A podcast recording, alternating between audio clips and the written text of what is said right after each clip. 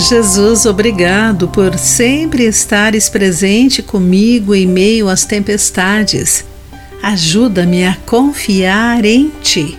Olá, querido amigo do Pão Diário. Muito bem-vindo à nossa mensagem de esperança e encorajamento do dia. Hoje vou ler o texto de Adam Rose com o título Tempestades de Medo.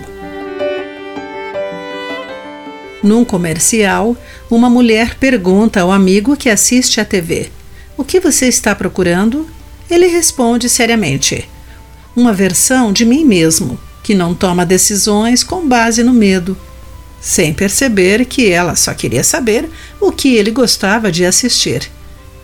Eu não esperava que um comercial me atingisse tão profundamente, mas me vi no lugar dessa pessoa, pois me sinto envergonhado pela maneira como o medo às vezes parece direcionar minha vida. Os discípulos de Jesus também experimentaram o profundo poder do medo Certa vez, uma forte tempestade se levantou, de acordo com Marcos capítulo 4, entre os versículos 35 e 37.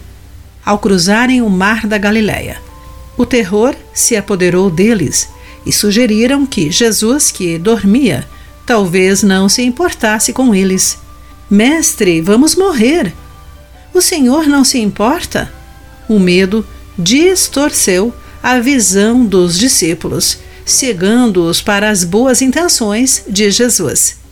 Depois de repreender o vento e as ondas, Cristo confrontou os discípulos com duas perguntas: Por que estão com medo? Ainda não têm fé? As tempestades também assolam nossa vida, não é?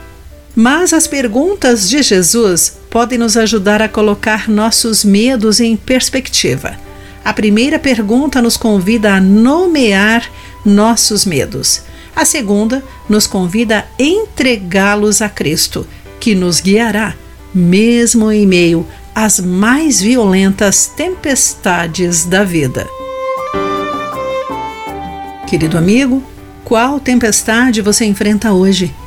Quando surgem os medos e emoções, como entregá-los a Jesus? Pense nisso. Aqui foi Clarice Fogaça com a mensagem do dia.